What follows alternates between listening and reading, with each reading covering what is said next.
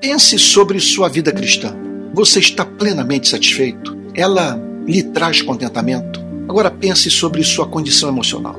Frustração, impotência, ansiedade, tristeza, insegurança são esses os sentimentos que você esperava encontrar no cristianismo quando se converteu? Pense sobre o aumento da violência, a miséria, a indiferença.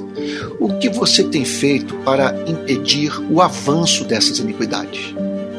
Você precisa perceber que esta é uma situação muito perigosa, porque ela semeia dúvidas e sentimentos que impedirão que você contribua para o crescimento do Evangelho no nosso país e no mundo. Mas é claro que existe uma forma de viver com alegria de vida sempre renovada, voltando à intimidade com o Senhor Jesus.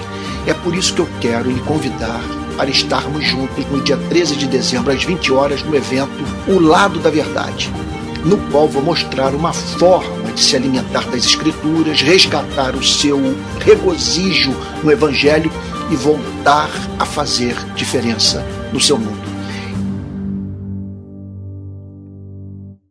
Olá a todos, eu sou o Antônio. Para aqueles que não me conhecem, eu me definiria como um apaixonado pelo Evangelho de Cristo e pelo povo do meu país. E no evento desta noite eu pretendo mostrar tudo o que você precisa fazer para ter uma vida cristã plena e satisfeita. Parar de sofrer com inconstâncias, frustrações e essa dificuldade de retomar seu lugar na Igreja de Cristo. E também voltar a reunir-se com os irmãos.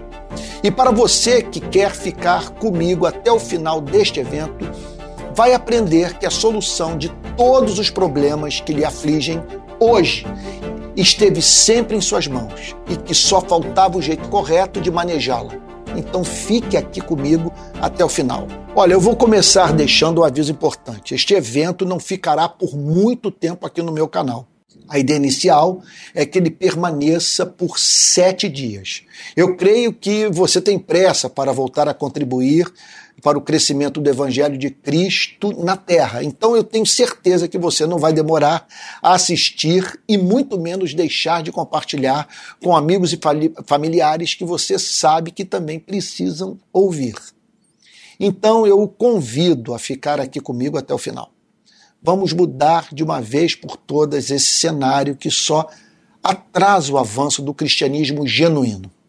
Hoje, com mais de 40 anos, numa busca incansável em conhecer e reconhecer os caminhos que Deus traçou para a minha vida, eu me sinto muito privilegiado com a oportunidade de enxergar o Cristo é, pela pena de autores ilustríssimos como Martin Lloyd Jones, John Stott, Calvino, C.S. Lewis, sabe? E eu mesmo ter conseguido compartilhar parte das vivências e experiências maravilhosas que tive com o Senhor Jesus, através é, dos meus livros Azorrag, Teologia da Trincheira, lendo é, Filipenses, entre outros.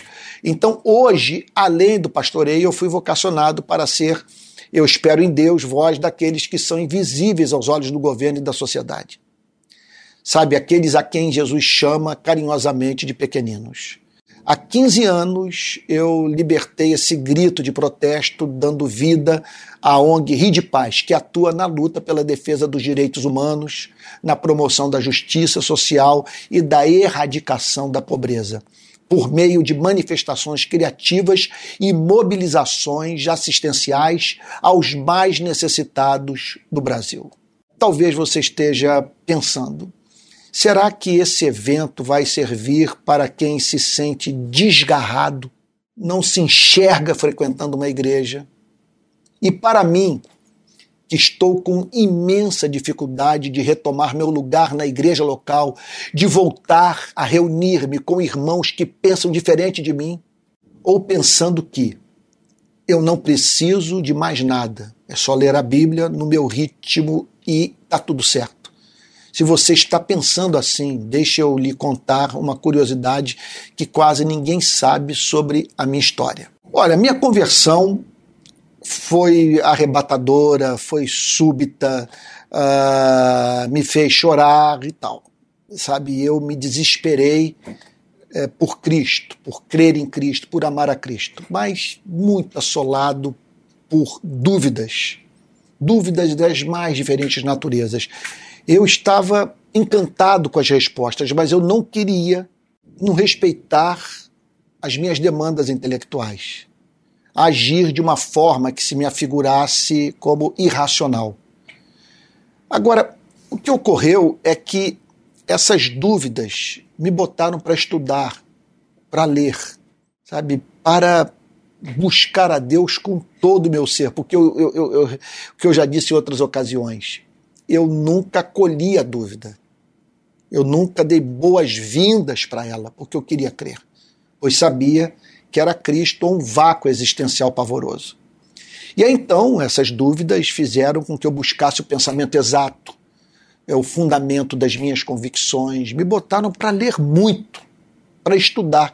E agora eu me vejo diante dessa oportunidade extraordinária de passar adiante aquilo que conheci.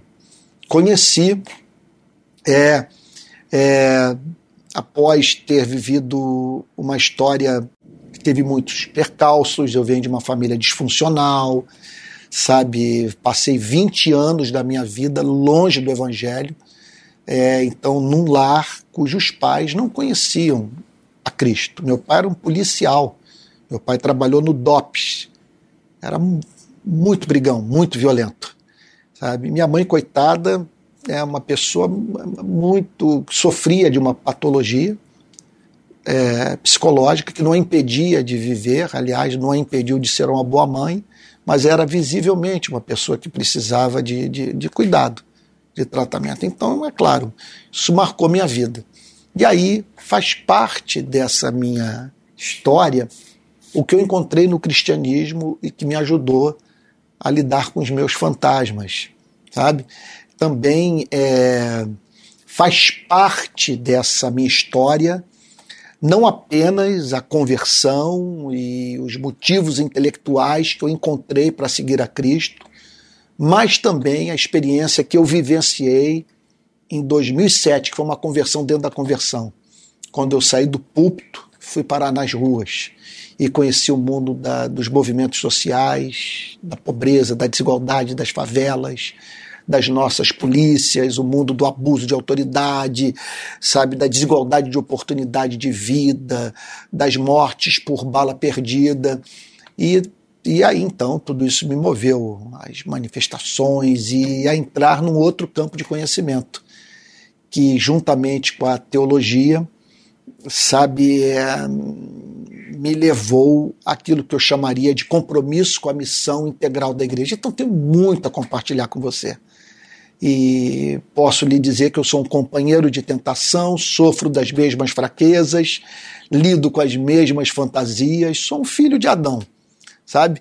E acredito que nesse contato, nessa relação que teremos a partir de agora, é, talvez é, em conhecendo a, as respostas que obtive para as minhas questões, você conhecerá as respostas de Deus para não poucos problemas que você tem enfrentado. Pessoal, nós vamos entrar agora nessa parte riquíssima na qual é, é minha intenção deixar claro para você a diferença dessas três dimensões da autêntica vida cristã: doutrina, experiência e prática. Uma trata da dimensão cognitiva, intelectual, racional do cristianismo, a outra lida com a dimensão experimental, com as com as experiências vivas com o Espírito Santo, com a realidade espiritual para a qual a verdade nos remete. E a última tem a ver com volição, com deliberação, com a decisão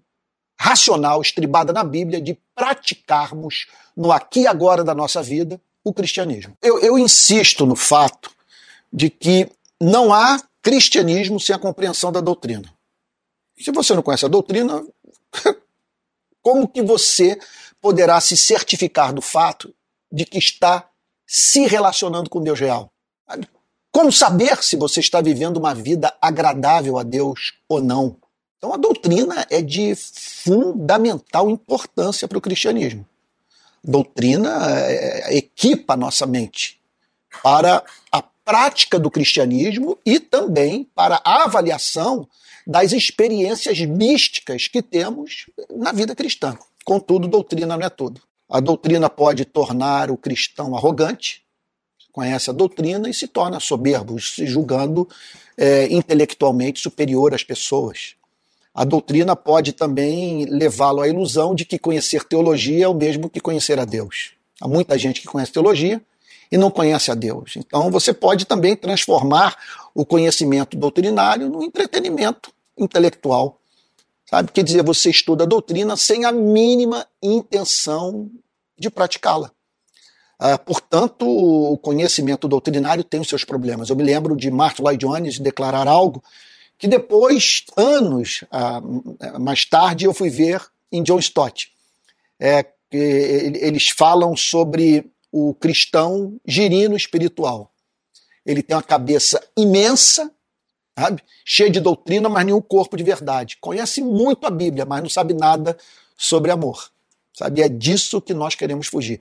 Desse conhecimento doutrinário, nós fugimos horrorizados. Você pode ler a Bíblia e não encontrar doutrina na Bíblia. Sabe? Então, é, é de fundamental importância que ao estudarmos as Sagradas Escrituras, saibamos é, retirar delas a verdade revelada. E vale a pena também, é, nesse sentido, de buscarmos nas Sagradas Escrituras passagens que reforçam a doutrina que nós encontramos no texto que estamos estudando. Isso é de imenso valor. É uma loucura, por exemplo, você construir uma, uma doutrina com base num texto isolado. Agora, quando você observa na Bíblia os mais diferentes autores, nos mais diferentes livros, falando sobre a mesma coisa, você então é, se torna seguro do fato de que a doutrina que você foi levado a crer, que você encontrou nesses autores, ela tem, é, tem respaldo escriturístico, que você não está impondo à Bíblia um sistema de pensamento. Sabe? O que muitas vezes acontece na relação de, do teólogo com as Sagradas Escrituras. Ele se aproxima da Bíblia com uma filosofia, com uma visão de mundo, ou com uma teologia, uma herdada, fruto do seu contato com uma tradição de espiritualidade qualquer. E aí então ele procura encontrar na Bíblia aquilo que justifica o seu ponto de vista, sem se deixar confrontar por aquilo que as escrituras declaram. E muitas vezes é aquilo que as escrituras declaram é, nos levam à convicção de que nós passamos uma boa parte da nossa vida acreditando num erro. Há uma dimensão experimental no cristianismo, eu insisto nisso e você me verá falando exaustivamente sobre esse ponto. Por que há uma dimensão experimental no cristianismo? Porque eu afirmo. Porque, primeiro, você lê a Bíblia, você vê eh, inúmeras narrativas de servos de Deus, de servas de Deus, tendo experiência concreta com Deus. Eu não estou dizendo de pessoas que, que tomaram conhecimento da verdade, sabe? Que conheceram a proposição teológica, sabe? E aí então chegaram algumas conclusões sobre Deus. Não, estou falando de pessoas que, de posse da verdade, tiveram contato com a realidade sobre a qual a verdade fala. Então, quando nós dizemos que o cristianismo é a verdade, o que nós estamos falando é o seguinte: que o cristianismo descreve o mundo real.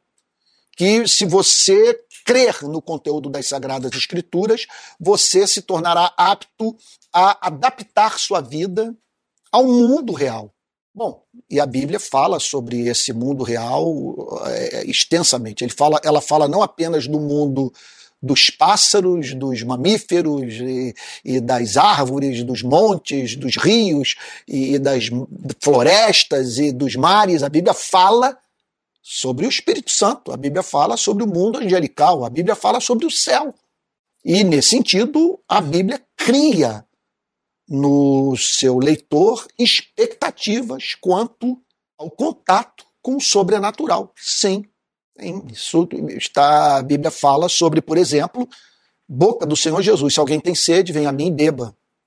Como diz as Escrituras, do seu interior fluirão rios de água viva. E a Bíblia diz, nesse mesmo texto, que Jesus estava falando sobre o Espírito Santo. Ele não estava falando de uma pessoa que leu a Bíblia e se tornou é, é, é, é assim é, muito feliz por ter descoberto uma verdade. Não, ele está falando ali de uma verdade que remeteu a pessoa à oração e uma oração que obteve como resposta o derramamento do Espírito Santo.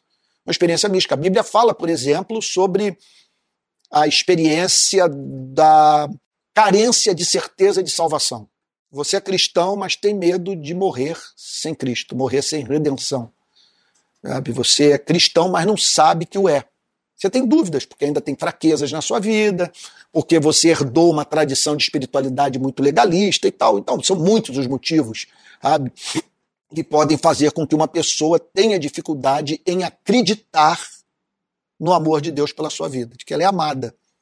E nesse sentido, a Bíblia promete o testemunho do Espírito Santo, o selo do Espírito. O Espírito testifica que o nosso espírito somos filhos de Deus, é uma experiência mística. O Espírito Santo vem sobre você e, e, e o convence do fato de que você é muito especial para o Criador. Que os seus pecados foram perdoados, que você não tem que temer a morte, o inferno, Moisés, o Monte Sinai, o pastor, o padre, sua consciência, sabe? Aquele crente insuportável que, que vive atazanar sua cabeça. Não, você não tem que temer mais ninguém sabe? Simplesmente você foi perdoado, foi amado, recebeu esse abraço e deve viver e se sentir como filho querido de Deus. Então, como é que nós vamos viver o cristianismo sem, sem buscarmos uma experiência como essa? Eu não consigo imaginar uma coisa mais é, bem-aventurada do que você ouvir Deus misticamente dizer a você que ele o ama, tal como um pai ama um filho. Muitas vezes também é, a gente vai querer essas experiências místicas para nos prepararmos para o campo missionário. Você vai para um país avesso ao cristianismo, um país não alcançado. Você lida com pessoas que nunca ouviram falar sobre o nome de Cristo. Aí você se desespera, você fala: o que, que eu estou fazendo aqui no campo missionário? Qual a esperança de mudar essa, essa realidade? As pessoas nunca, não apenas é, é, nunca ouviram falar a respeito de Cristo, como também vivem numa visão de mundo muito diferente daquela eh, que nós encontramos nas Sagradas Escrituras. Às vezes você vai para países que associam o cristianismo aos Estados Unidos, ou à política externa dos Estados Unidos, ou ao Ocidente. Aí você fala, como é que eu vou levar o cristianismo para essas pessoas que associam é, a fé cristã ao inimigo político do seu país? Aí então você desaba de joelhos e pede o poder do Espírito Santo, porque caso contrário você faz as malas e volta para casa, ou então você vai para uma favela. E ali, para fazer o bem, você tem que participar de uma reunião com quem manda no pedaço. E aí? Você, mais uma vez, cai de joelhos e diz: Senhor, prepara-me, porque é, como manter a integridade é, num ambiente tão ameaçador, tão intimidador como esse? Sabe? Ou então, a experiência vivida por mim, você está numa, está numa manifestação pública, vem aquele batalhão de repórteres e tal, e câmeras, e fazem perguntas, e muitas vezes perguntas a serem respondidas ao vivo. Enquanto o repórter está me fazendo a pergunta, eu estou orando, pedindo para que o Espírito Santo venha sobre mim e me dê a palavra certa. Né? Então, a dimensão experimental, ela faz parte da vida cristã e é essencial para que sejamos felizes, para que possamos atravessar eh, essa vida é, com aquela força que só Deus pode comunicar. Então é isso. É, há um lado místico no cristianismo.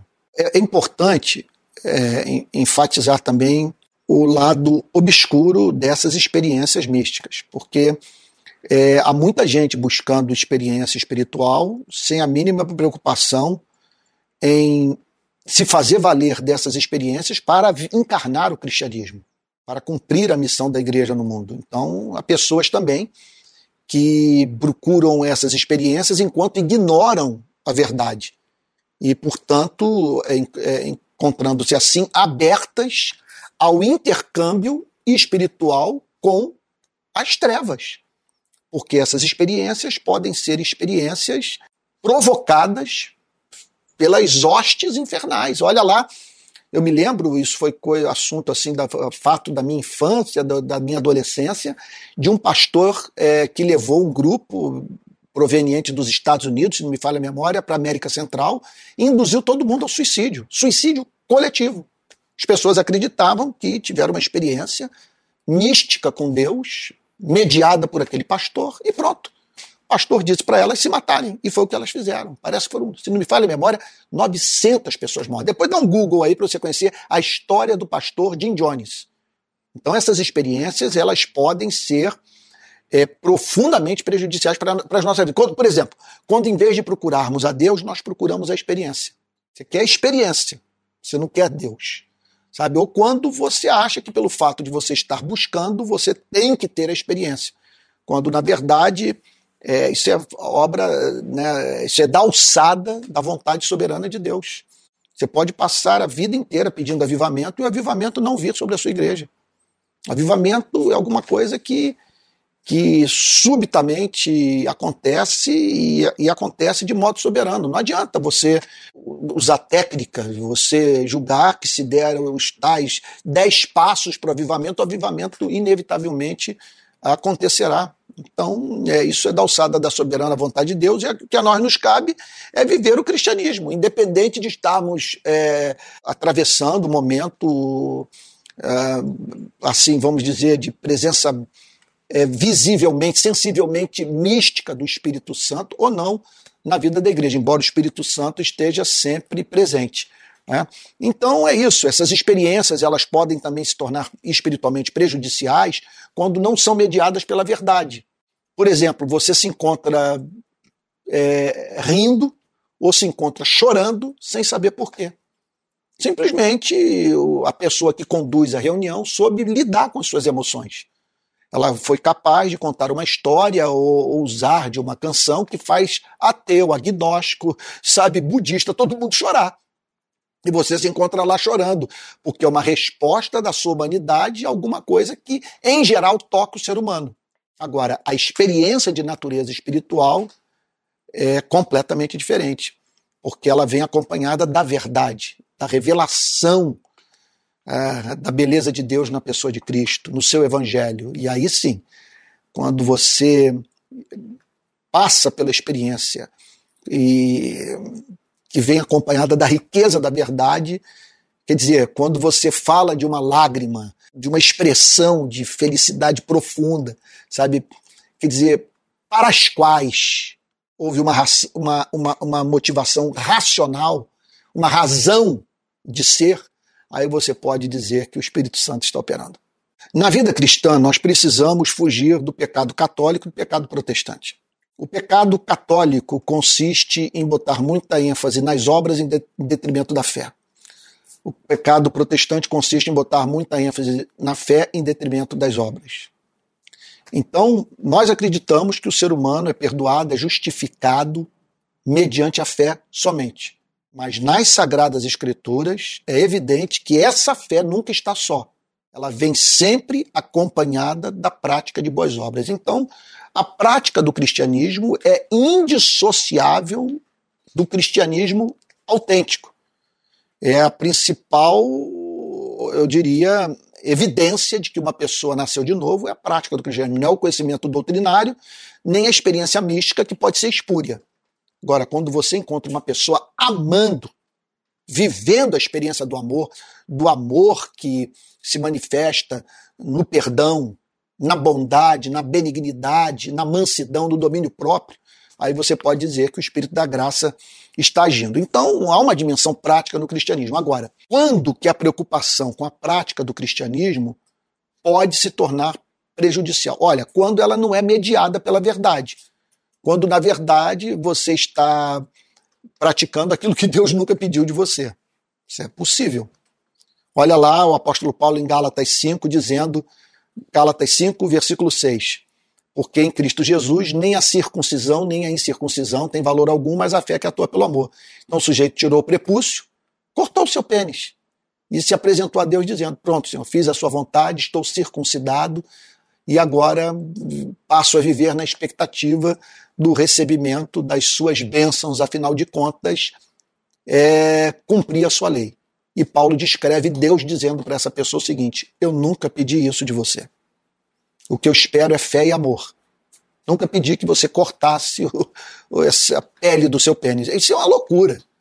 Então nós precisamos, quando falamos, é loucura. O que é loucura? Loucura é você estar dedicado a algo para o qual não há uma razão de ser. Boa obra na Bíblia consiste na prática daquilo que Deus prescreveu na sua palavra. Se Deus não prescreveu, você está inventando religião. E muitas vezes inventando algo que compensa a não observância do que é mais custoso na fé cristã. Sabe? Há muitos exemplos disso, né? porque é muito melhor você é muito mais cômodo você participar do ensaio do coral da igreja do que você subir o morro numa pandemia para levar comida para o faminto. Sabe? Então é claro que você vai dizer que o coral da igreja, sabe? você não pode faltar o ensaio do coral da igreja, afinal de contas vai ter culto do domingo e tal, quando na verdade você está com isso transformando em lei aquilo que a luz da, do, do amor que Cristo nos ensinou a, a ter, sabe, é, é relativo. Né? Um outro problema relacionado à prática do cristianismo é de você se dar por satisfeito por supostamente praticar o cristianismo e assim julgar que Deus tem mais que o abençoar e que essa salvação é fruto de desempenho, de mérito que uma pessoa como você tem que necessariamente entrar no reino dos céus. Então, aí você incorre naquilo que eu chamei é, de pecado católico. ênfase nas obras em detrimento da fé salvadora.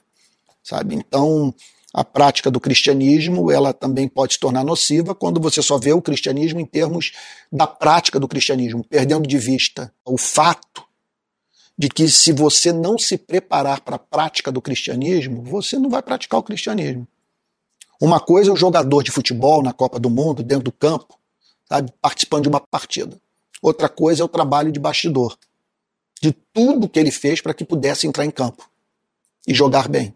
Então tem aí você tem todo um trabalho de musculação, todo um trabalho aeróbico, alongamento, e aí entra alimentação, entra um monte de coisa. Então, você tentar viver o cristianismo sem orar, sem ler a Bíblia, sem frequentar a igreja, sem tomar a ceia do Senhor, no way, sem chance sabe? Como também você tentar se aventurar e entrar no campo missionário ou, ou, abraçar a missão integral da igreja sem estar cheio do Espírito Santo. Primeira experiência de uma pistola na sua frente, sabe? Você diante de um bandido, ou então no, no cumprimento da obra missionária, você se deparar com uma perseguição à sua fé, com gente ameaçando de morte, de prisão, caso você continue pregando o evangelho, quer dizer, você vai simplesmente, conforme a gente diz no poder, no, no português popular, você vai amarelar sabe? Então não, não dá para você viver o cristianismo sem a, essa dimensão experimental, sem a, a, plenitude do Espírito Santo. Tanto é que os discípulos, depois de três anos de convívio íntimo com Cristo, ouviram o próprio Cristo dizer: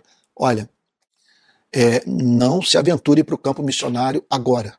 Permaneça em Jerusalém até que do alto vocês sejam revestidos de poder. E eles só foram para o campo missionário depois que foram batizados com o Espírito Santo.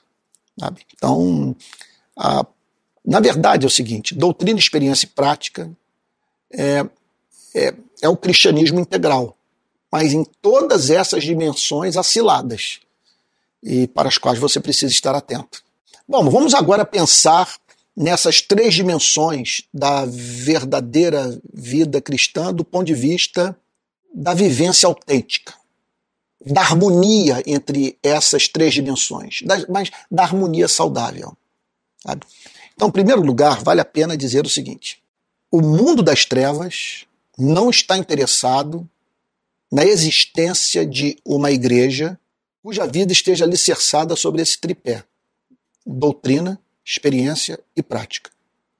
O mundo das trevas vai levar a igreja ou para enfatizar a doutrina em detrimento da prática do cristianismo e da dimensão experimental, ou fazer com que a igreja veja tudo em termos de experiência, sem a preocupação de cuidar dos pobres, de levar o evangelho para os perdidos, sabe? e ignorando a doutrina. Ou então vai fazer com que a igreja pense exclusivamente em termos do cuidado dos pobres, da evangelização do mundo, mas sem estudar a verdade, sem, sem, pensar, sem, sem conhecer a verdade, buscar a verdade, encarnar a verdade, e vazia do Espírito Santo. E aí, é claro, é, agora, quando você. Aí é claro, você não vai ter saúde, você não vai ter beleza, você não vai ter vida. Agora, quando você encontra uma igreja ou um cristão harmonizando de forma saudável essas três áreas da verdadeira espiritualidade, aí você, meu Deus, você se depara com algo totalmente encantador. Vamos pensar na doutrina. Pensar numa igreja em que as pessoas conheçam as Sagradas Escrituras, a ponto de separar as Sagradas Escrituras de igreja batista, de igreja metodista, de igreja presbiteriana. Então você está lá na sua denominação, você diz: olha, isso aqui é coisa do homem, isso aqui é da tradição da minha denominação, mas não é Bíblia. Isso funcionou numa época, hoje não funciona mais, não faz o, mesmo, o mínimo sentido. Você imagina, então, uma igreja que conheça a doutrina e que saiba correlacionar a doutrina com os demais campos do conhecimento humano. Fazendo pontes assim com a sociologia, com a antropologia, com a psicanálise, com, com, com história geral, com, com a ciência política. Gente, isso é fantástico.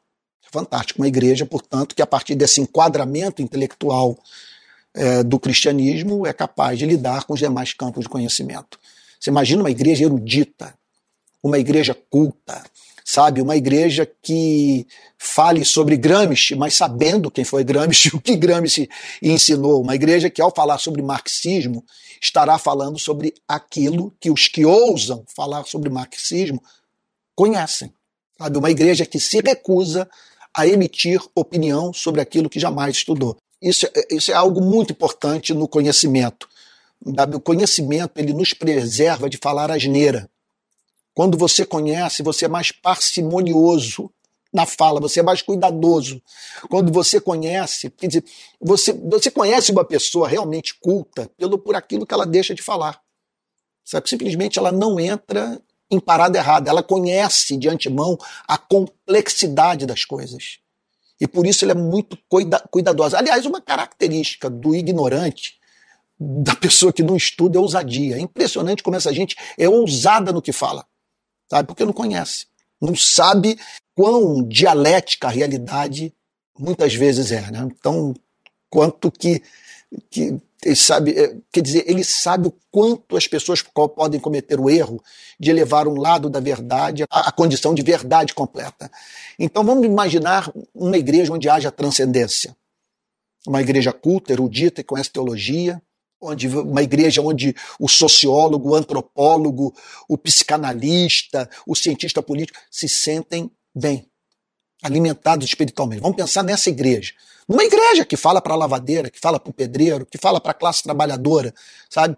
E tal. E, e, e ao mesmo tempo, uma igreja na qual, ao lado da erudição, da doutrina, da mensagem clara, objetiva, profunda, haja esse elemento de transcendência. De você estar no culto dizendo é evidente que Deus está entre nós. Ou você, na sua própria vida espiritual, enquanto lê o tratado de teologia, lê a Bíblia, lê a biografia de algum, algum autor famoso, você sente o ambiente onde se encontra se encher da glória de Deus. Isso é uma coisa maravilhosa. Me lembro de uma vez que eu estava me preparando para pregar, estudando no consultório de uma amiga psicanalista. De repente eu vi o consultório se encher do amor de Cristo. Foi uma experiência inesquecível. Então, isso é fantástico. Um púlpito, imagine um púlpito com conteúdo intelectualmente rico e a igreja sentindo o perfume de Cristo. Meu Deus do céu, isso é um negócio maravilhoso. Agora você imagine, imagine uma igreja, conhece a doutrina, uma igreja culta, uma igreja pentecostal, no sentido de ser uma igreja na qual o Espírito Santo está presente, e ao mesmo tempo uma igreja que é encontrada nas ruas, nas ruas lutando pela justiça, defendendo os direitos humanos, combatendo a desigualdade social, dando voz para o pobre e levando o evangelho para quem não conhece a Cristo. Aí é o céu na terra. É por isso que eu luto. É, e nisso eu acredito e julgo que seja possível. Então, dá para você viver essas três dimensões de uma forma saudável. Sabe, da experiência não não ser uma experiência assim caracterizada por emocionalismo, porque é uma diferença da verdadeira emoção para o emocionalismo. O que caracteriza o, o, o, emocionalismo é esse assalto sobre a, a emoção sem a mediação da mente. Sabe? A coisa visa atingir sua vida emocional e não lhe comunica instrução alguma. Aí é emocionalismo. Aí é realmente você não está lidando com o cristianismo com a totalidade do seu ser, mente e coração. Então é isso, é possível. Essa igreja está envolvida com a prática do cristianismo sem se tornar uma igreja é, que tenha como base da sua relação com Deus o, o desempenho, a performance. Uma igreja que, portanto, trabalha duro, leva o evangelho, cuida dos necessitados, mas que está certa do fato que a salvação se dá pela graça de Deus mediante a fé. Sabe que sem o sangue de Jesus Cristo ninguém herdará a vida eterna.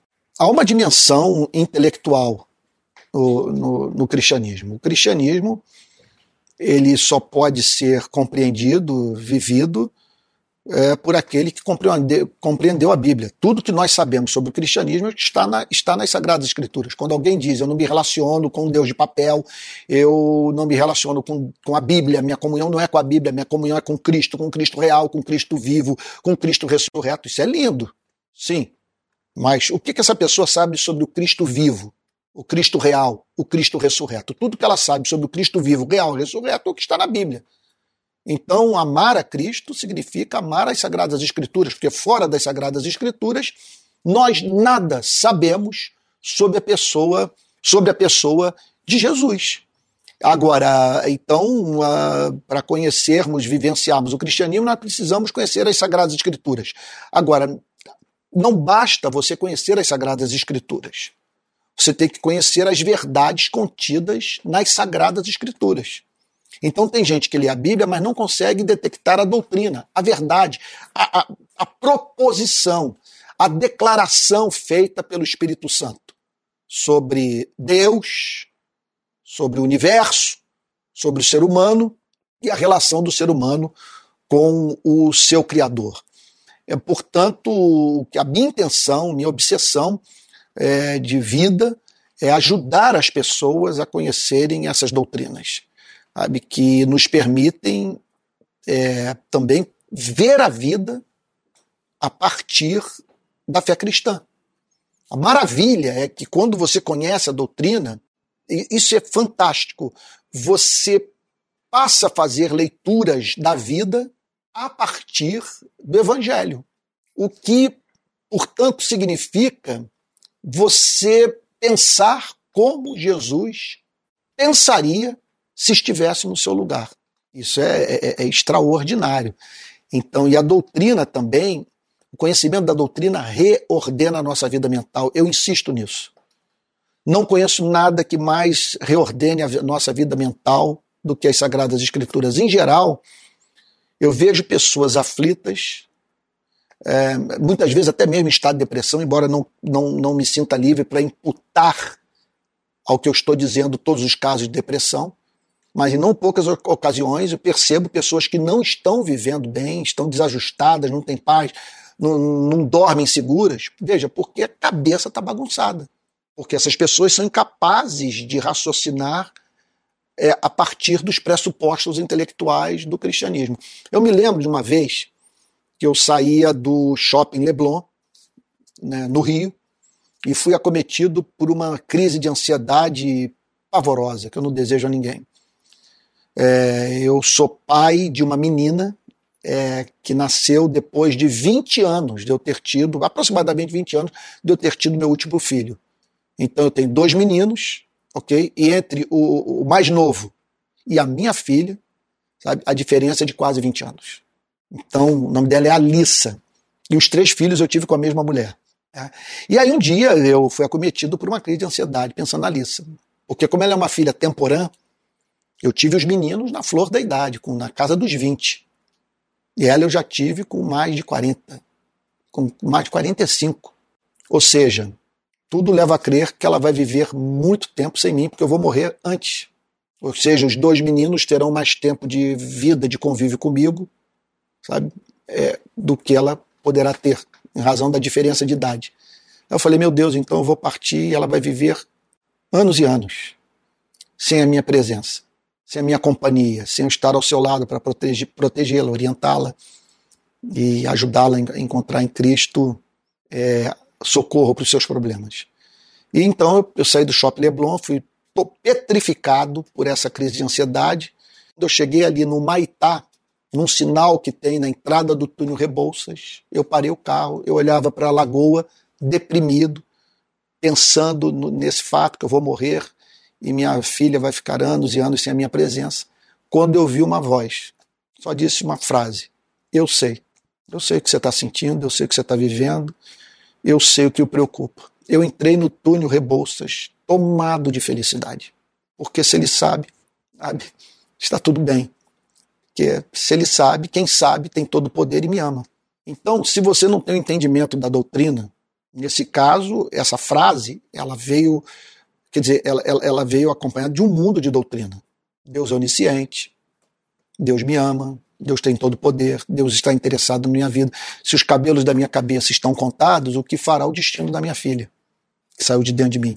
Eu só consegui superar aquela crise de ansiedade pela doutrina, por conhecer a verdade. E se ela persistisse por eu não conhecer a doutrina, ao procurar o analista, veja, se o analista é bom, ele simplesmente vai dizer para mim, realmente, você está ferrado.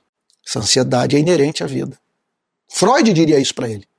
Freud diria o seguinte: essa é a causa da sua ansiedade. Mas eu não vou lhe prometer felicidade, porque isso é tema da religião, não é da psicanálise. Eu não prometo felicidade. Aliás, eu não acredito que Freud, que Freud acreditava nisso, que o mundo foi feito para nossa felicidade. Freud era ateu. Então, é, agora, quando você conhece a doutrina, você tem o que dizer para si mesmo nas horas em que o desespero bate a porta do seu coração. Eu tenho muita pena de cristão que não conhece a sua própria fé. E outra coisa, a maravilha da fé cristã é o conhecimento da doutrina, o levar para o contato imediato, de primeiro grau, com o mundo sobrenatural. Isso é maravilhoso. De você entrar nesse mundo de anjos, é, sabe, nesse mundo de arcanjos, de querubins e do Espírito Santo testificando no seu espírito que você é amado. Isso é fantástico. E o cristianismo é mais do que pensar bem e viver bem. O cristianismo é a vida de Deus é, na alma.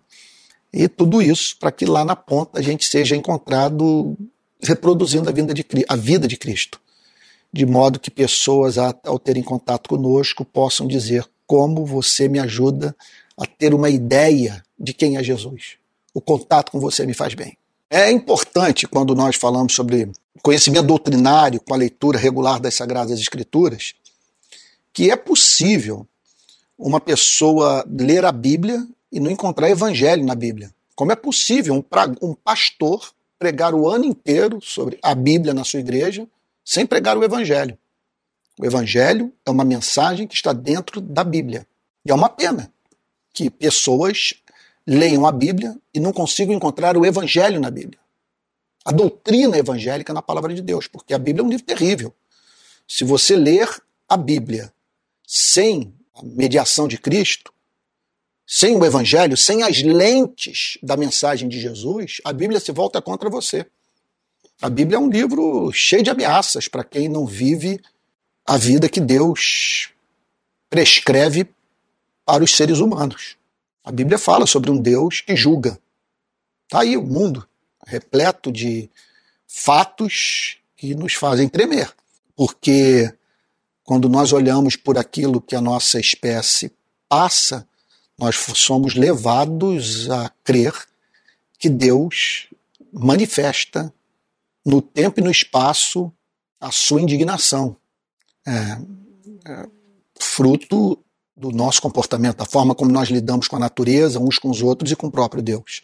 É de fundamental importância que a gente encontre evangelho, encontre a verdade, encontre a doutrina na Bíblia. Que não apenas saibamos quem foi Abraão, Isaac, Jacó, Moisés, Davi, Paulo, Pedro, sabe? e o próprio Cristo, mas que nós conheçamos as verdades proferidas por esses personagens bíblicos, que estão contidas é, nas Sagradas Escrituras. E para isso é essencial que aprendamos com a história da igreja.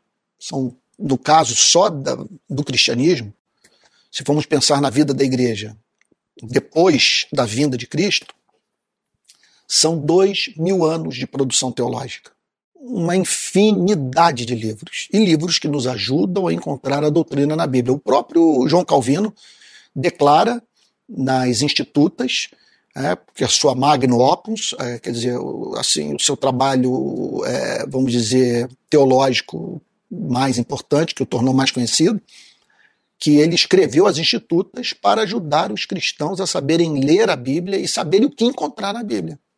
Sabe? Então ele faz toda aquela divisão, todo aquele, ele apresenta todo aquele sistema de verdades que, de posse desse sistema, você vai para as Sagradas Escrituras já preparado para encontrar as verdades que Calvino é, é, encontrou. É claro que você não vai transformar Calvino num papa, mas eu não vejo porquê, é, não há motivo de nós abrirmos mão dessa produção intelectual que nos ajuda a compreender melhor as Sagradas Escrituras. Então, nós temos as confissões de fé, os catecismos, nós temos os comentários bíblicos, as obras de teologia, e eu recomendo fervorosamente que o amante das Sagradas Escrituras é, tenha acesso ao, à produção intelectual desses autores. Isso, na minha experiência pessoal, me ajudou extraordinariamente a compreender melhor a Bíblia. Vamos parar para pensar. Nós vivemos num mundo que não nos satisfaz. Podemos se dotar de perder tudo e todos os que amamos. E é certo que um dia nós vamos nos separar de tudo e de todos que amamos. Nos encontramos em processo inexorável de envelhecimento. Todos nós vamos ficar velhos. e só uma chance de você não ficar velho, morrer jovem. E a morte aguarda todos nós. Então, quer dizer, aí você toma conhecimento que é um livro que fala sobre esperança. Um livro que fala sobre felicidade, sobre paz, sobre eternidade.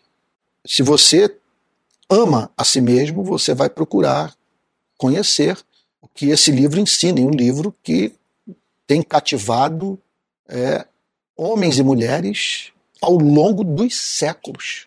Então, é, eu diria que é, é sábio que aquele que compreende isso procure adquirir obras é, teológicas, comentários bíblicos, confissões de fé, biografias é, de cristãos que marcaram a história, a fim de conhecer melhor o conteúdo daquilo que comunica a nós a única verdade que pode fazer contraponto real ao desespero. O que é o desespero? É aquilo. Você chega em casa do trabalho, encontra sua mulher, dá um beijo nela, seu filho vai, se agarra na sua perna e, puxa, você olha para sua casa, você pensa nas coisas que você conquistou, aquele ambiente aconchegante e tal. O céu na terra. Sabe? E aí vem uma pergunta, uma voz com um hálito de enxofre, gelada, sepulcral dizendo até quando. Quem dá conta de uma pergunta como essa? Até quando você vai ter essa criança do seu lado, essa pessoa que você ama? Até quando? Você vai ter saúde? Até quando? Então, é, é crer é a questão de sobrevivência num mundo que não faz o mínimo sentido. A grande diferença entre a autêntica experiência com Deus e esse emocionalismo tão presente hoje nos cultos evangélicos do nosso país é que a verdadeira experiência mística ela vem sempre acompanhada do elemento sabe, da verdade. É o contato com a verdade que o remete para a experiência espiritual. E ao, e ao vivenciar essa experiência espiritual, você tem como avaliá-la, você tem como decodificá-la, entendê-la. Quer dizer, de, entender, de compreender a razão por que você está chorando, porque você está sorrindo, porque você caiu de joelhos, porque você perdeu as forças, até mesmo físicas, sabe? É, então é isso. Agora, o que caracteriza a experiência que eu chamaria de conteúdo emocionalista é a ausência de entendimento. Não há verdade, não há doutrina, não há alguma coisa que você assimilou e que vai mudar todo o curso da sua história. Há um sentimento, sabe?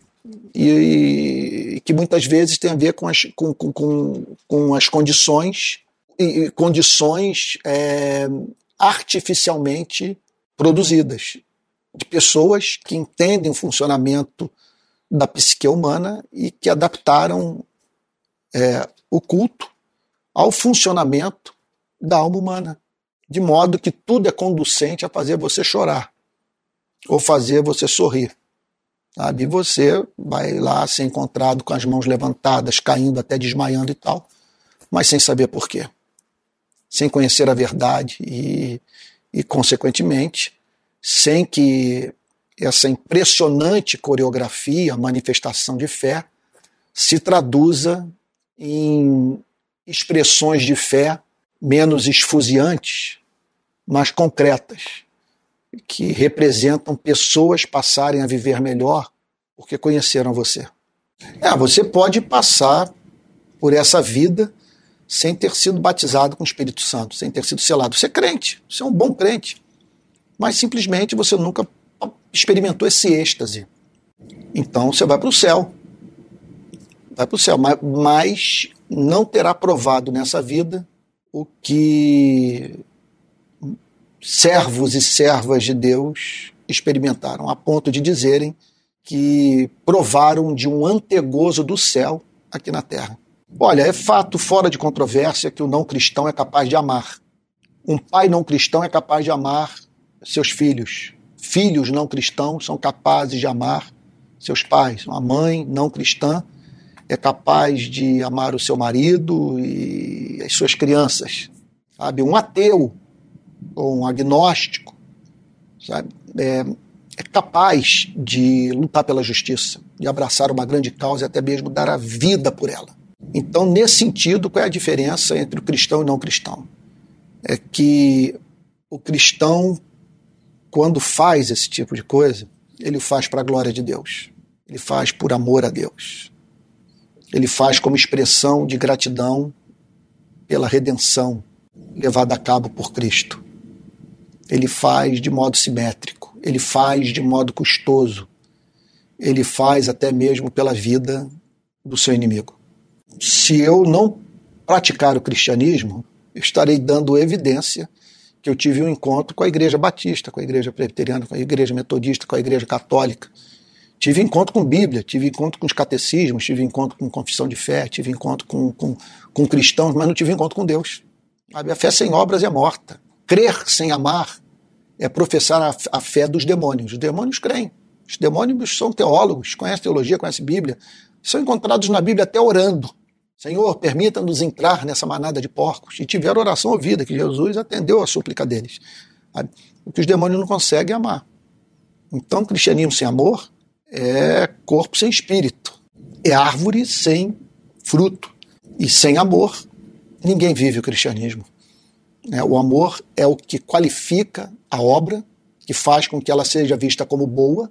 É o amor que nos instrui a fim de sabermos o que fazer momento a momento, de modo que quem venha cruzar o nosso caminho tenha a sua necessidade suprida por nós, sabe?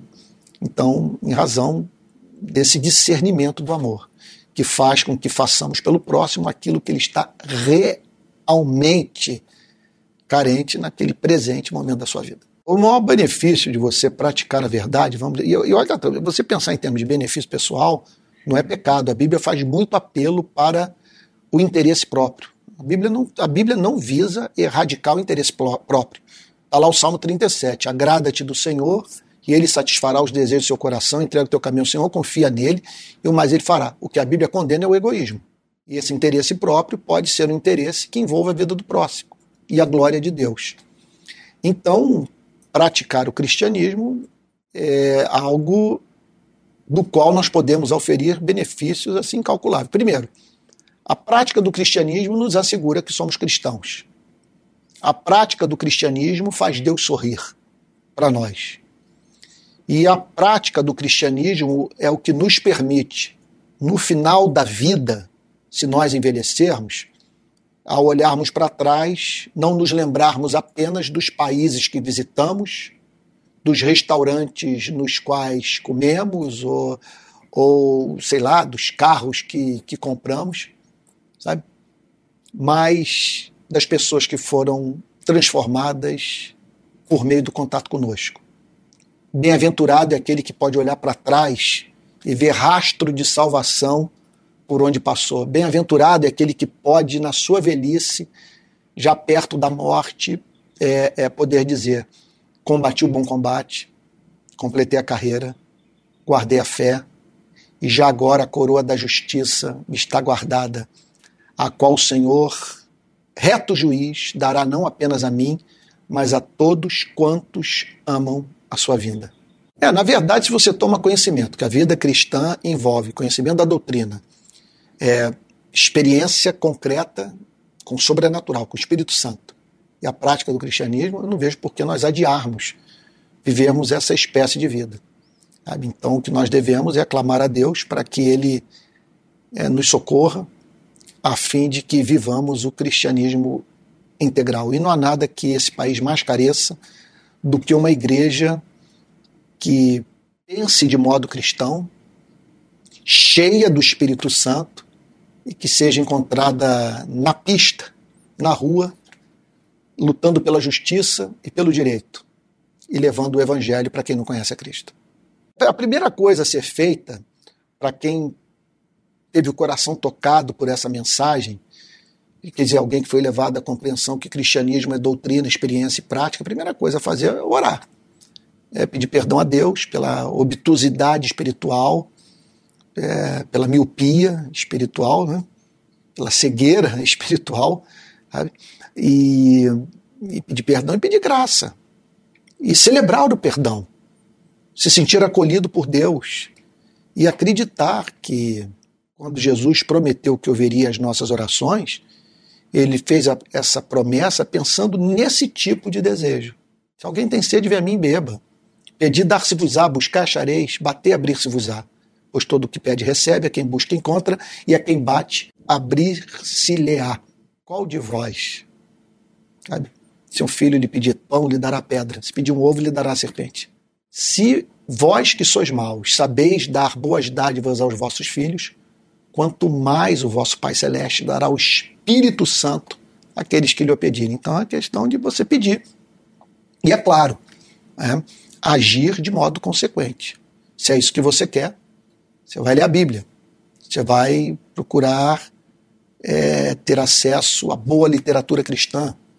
Você vai clamar a Deus para ter experiências vivas com o Espírito Santo e vai arrumar um jeito de servir a Deus na igreja, é, no seu trabalho, no campo missionário, é, no mundo das instituições políticas. Olha, eu acredito que é de grande ajuda você ter cristãos maduros que possam socorrê-lo nessa busca.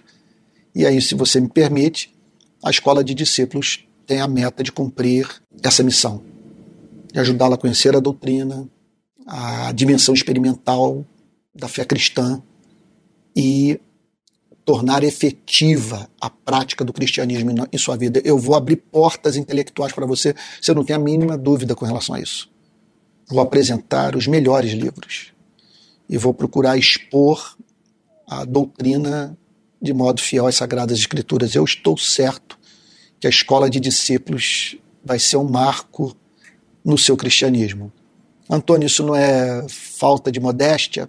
Eu, digo, eu diria para você o seguinte: eu responderia de uma forma assim, bem, bem honesta. Olha, na verdade, o que você vai ver é um plágio. Sabe, eu estou aqui cercado de livros e grande parte do que você vai ouvir através dos meus lábios foi o que já foi falado nesses últimos dois mil anos. O que eu vou tão somente é, fazer é colocá-lo em contato com esses luminares é, da história da igreja. Vou apresentar a você um caminho seguro. Você vai naquela história, né, o tal do caminho das pedras. Vou mostrar a você onde encontrar informação sobre essas três áreas, de modo que no contato com obras escritas por homens e mulheres melhores do que eu, você possa viver esse cristianismo integral, do, da doutrina, da experiência e da prática. Eu estou certo que agora você não terá mais dificuldade para compreender as Sagradas Escrituras, de modo a encontrar nelas aquele suporte para desenvolver o cristianismo que você quer ver presente na sua comunidade e na sua própria vida. Mas esse é só o início dessa jornada. Se você quiser mesmo ver o Evangelho transformando vidas e tornando o reino de Cristo real para os seres humanos, e você firmado nas verdades do Evangelho, desenvolvendo experiências reais com Deus, enxergando o necessitado com os olhos de amor de Cristo, eu convido fervorosamente a participar desse curso. E foi para esses cristãos que querem ir além, que querem ser luz, que querem contribuir de verdade para o crescimento do Evangelho de Cristo, que eu criei um curso que consolida todo o trabalho dos meus 40 anos de estudo, ministério e ativismo social. Tudo o que usei para construir minhas convicções morais, intelectuais uh, e ser quem eu sou hoje está presente nesse curso que passo a lhe apresentar agora. E a partir desse momento eu vou pedir a ajuda da minha equipe, porque eu acho que ela será capaz de apresentar com exatidão todos os passos que precisam ser dados, tudo o que lhe será oferecido e as condições que você precisa é, cumprir a fim de ter acesso a esse material cuidadosamente preparado para você. Ufa, foi uma aula e tanto, não é mesmo? Eu tenho certeza que a partir de agora você está muito mais preparado ou preparada para manejar as escrituras de uma forma que ela te dê todo o suporte que você precisa para enxergar o evangelho verdadeiro crescendo em você mesmo e avançando dentro da sua comunidade. Eu sou Renato, sou membro da equipe do pastor Antônio Carlos Costa. Eu sei que quando a gente encontra um curso transformador, a gente quer logo chegar no final para se sentir transformado. Mas vou te dizer que essa não é a melhor forma de consumir todo esse material. Ao longo dos 40 anos do pastor Antônio, ele auxiliou muitas vidas a desenvolverem uma forte consciência sobre a prática e a vida cristã. Isso baseado na pura doutrina do Evangelho e com a ajuda de diversos autores cristãos. Isso para evitar que ali esteja impresso apenas a sua opinião. E foi por isso que ele dividiu esse curso em dois níveis. No primeiro nível, são as aulas que ele vai te ajudar a conhecer a doutrina que está por trás das Escrituras. Mas olha, quero te alertar uma coisa: não se engane. A hora que você tiver cara a cara com essas doutrinas, elas vão confrontar suas convicções. Elas vão expor preconceitos e podem evidenciar achismos e valores nada cristãos, isso para não dizer antibíblicos. Eu sei que ficam dentro da gente, eu sei que isso pode ser pesado, mas é a mais pura realidade. Então, mais uma vez, não se engane. Só que passar por isso, conhecer a doutrina, é a única forma de você criar uma vida plena e satisfeita com Deus. E é esta mesma doutrina que dará a você maturidade para conhecer seus irmãos e desenvolver um amor paciente e bondoso, que tudo suporta, tudo sofre e tudo espera. No segundo nível, você já terá acesso às reflexões e às considerações do pastor Antônio Carlos sobre os principais desafios da nossa atualidade. E aí você vai saber tudo o que ele pensa sobre assuntos que são polêmicos e alguns assuntos que são, eu sei que são difíceis de gestão. E você também vai saber o que pensam, por que pensam e como pensam os principais autores que são a fonte do Antônio Carlos sobre as Escrituras, Deus e sobre os caminhos do cristianismo protestante ao redor do mundo. Talvez você esteja se perguntando: como é que isso vai funcionar? Será que eu vou conseguir assistir às aulas? Olha, se você está aqui nesse evento assistindo o pastor, então eu posso te garantir que você tem tudo o que é necessário para assistir essas aulas. As aulas são gravadas e disponibilizadas de forma online. Esse é o formato ideal para você adaptar os seus estudos à sua rotina. Todo mundo já tem um dia super corrido, com muitos afazeres, família, amigos, trabalho. Ou seja, a gente não quer botar mais um peso nessa rotina. E esse novo aprendizado, que é justamente para conectar a gente com os propósitos de Deus para a nossa vida, deve ser feito de forma suave, flexível. Realmente não é para ser uma coisa pesada, é para ser algo prazeroso. E olha, o melhor de tudo é que você vai poder assistir e reassistir quantas vezes quiser cada uma dessas aulas durante o período de um ano. São mais de 80 horas, isso mesmo, 80 horas entre aulas e mentorias gravadas do pastor Antônio, os quais ele recebe perguntas sinceras dos alunos, mas entrega respostas ainda mais honestas. E eu tenho certeza que essas questões vão ao encontro de tudo que você está pensando, sentindo, né? até nesse sentimento perdido que você pode estar. E olha, para você não perder o estímulo, você começar a viver agora aquilo que você quer, você vai ter acesso imediato às aulas. Porque estão quase todo, 95% das aulas já estão gravadas e disponíveis na plataforma. Talvez esteja passando agora pela sua cabeça quanto é que isso vai custar. Primeiro vou te perguntar, quanto custa ter todo esse conhecimento? Quanto que custa ler todos esses autores, comprar todos esses livros? Quanto você já investiu no seu crescimento espiritual? Quantas coisas você já não gastou durante esse ano mesmo com coisas que nada te afetaram, não te melhoraram em nada a tua vida cristã? Que não te deixam mais próximo de ter uma vida de experiências sobrenaturais com o Criador? Quanto vale a sua paz? Quanto vale viver sem ansiedade?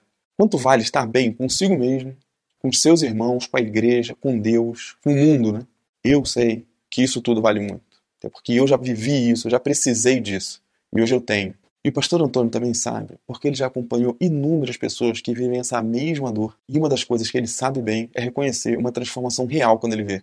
O curso Escola de Discípulos, com mais de 50 horas de videoaulas, mais de 30 horas de mentoria gravada, uma plataforma estilo Netflix, disponível por um ano inteiro, terá um investimento de apenas 12 vezes de R$ 100,25 ou 997 reais à vista. É realmente um investimento mínimo para compensar todo o trabalho que o Antônio teve nesses 40 anos estudando, buscando e compilando tudo nesse curso. Mas uma coisa que a equipe percebeu nesse grupo de inscritos é que muitos de vocês já acompanham o pastor Antônio Carlos há anos. São queridos companheiros do movimento dele. E alguns de vocês foram aqueles que não conseguiram ingressar nas outras turmas que nós abrimos por aqui. E aí, por isso, junto com o Antônio, nós pensamos na possibilidade de criar um pequeno, uma pequena quantidade de vagas com um preço ainda mais especial. Um preço que tornará esse investimento simbólico para o tanto de benefício que você vai ter. Um valor que claramente não pesa no seu orçamento mensal.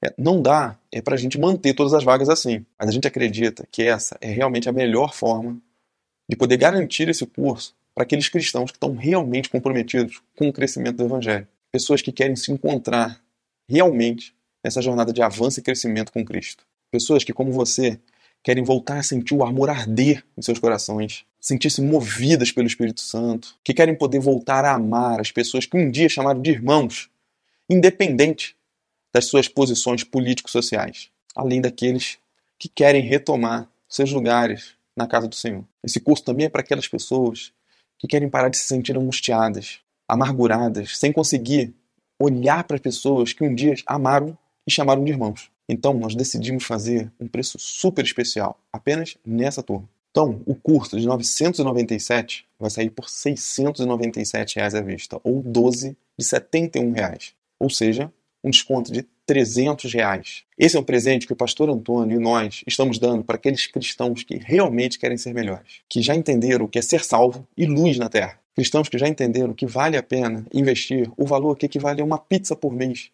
para poder crescer em um conhecimento capaz de transformar a sua vida cristã por completo. E aí sim fazer a diferença por onde passa. Mas fique atento, as inscrições vão até as 23h59 do próximo domingo, 18 de dezembro. E eu estou dizendo para ficar atento, porque da outra vez as pessoas ficaram deixaram para depois, deixaram para depois, deixaram para depois, não se matricularam e acabaram de deixar a oportunidade passar. Infelizmente foi assim. Muita gente que queria muito ficou de fora. Então, por isso que eu te digo, não deixe para depois. Decide agora. A hora de dominar toda a doutrina do Evangelho de Cristo é essa. Lembra disso, o melhor momento já passou. Esse agora é o segundo melhor momento. Bom, mas pode ser, mesmo depois de tudo que eu te mostrei, que você ainda esteja inseguro para se inscrever nesse curso agora. Talvez você já esteja se perguntando: será que eu vou viver isso tudo mesmo? Então, para que isso não seja um problema para você e você ficar totalmente confortável com essa decisão, o Código de Defesa do Consumidor no Brasil garante que você tenha sete dias para poder desistir de uma compra feita pela internet mas nós vamos te dar o dobro desse tempo. Você vai ter 15 dias. 15 dias para entrar, acessar esse conteúdo, ver tudo que o pastor está falando, conferir tudo que eu estou te contando aqui, e aí sim, depois, decidir se você continua ou se você sai. Se você decidir sair, nós devolvemos, embolsamos 100% do valor que você a gente devolve tudo. Sem enrolação, sem nada. É só mandar uma mensagem para a gente que a gente restitui. Eu espero que com tudo isso que você ouviu hoje, você perceba que a falta de atitude e a falta da busca das verdades do Evangelho e a falta de compromisso com o crescimento saudável do cristianismo, você vai continuar se sentindo deslocado e perdido, porque na verdade aqui você é estrangeiro. Que eu sei que isso que você está decidindo aí agora, isso que você está pensando, não é uma questão de ter tempo ou dinheiro, é uma questão de decisão de prioridades. Mas olha, quero lembrar você para ficar atento, porque as inscrições para essa turma da Escola de Discípulos, a última turma de 2022, só vão até as 23h59 do próximo domingo, 18 de dezembro. E lembre-se, se você se decidir nessa turma, na última turma de 2022, você vai comprar o mesmo curso que as pessoas que vão comprar no próximo, na próxima turma vão comprar, só que com 300 reais a menos. Um presente do nosso time para você nesse fim de ano. Então, o link está fixado aqui no chat lá na bio do perfil do pastor Antônio Carlos e também nos grupos de WhatsApp o link para você acessar a página do curso e poder se matricular na turma deste ano do curso de Escola de Discípulos. E lá na página também tem um link para o WhatsApp da nossa equipe, onde você pode tirar todas as dúvidas e não deixar passar a oportunidade de você fazer essa transformação pessoal e social que nós estamos apenas começando. Estou de volta. Eu espero que o conteúdo da nossa conversa hoje tenha feito bem a você. Então, é, está fixado aqui no chat o link para a página do curso para você clicar e se matricular agora mesmo. Na página também tem o WhatsApp da minha equipe para você poder tirar todas as dúvidas que tiver e não deixar de participar dessa transformação pessoal com consequências sociais que estamos só começando. Vai ser um prazer caminhar lado a lado é, contigo e um dia ouvir os testemunhos que você haverá de dar do que Deus fez na sua vida por meio da escola de discípulos. Então clique no link e até a próxima.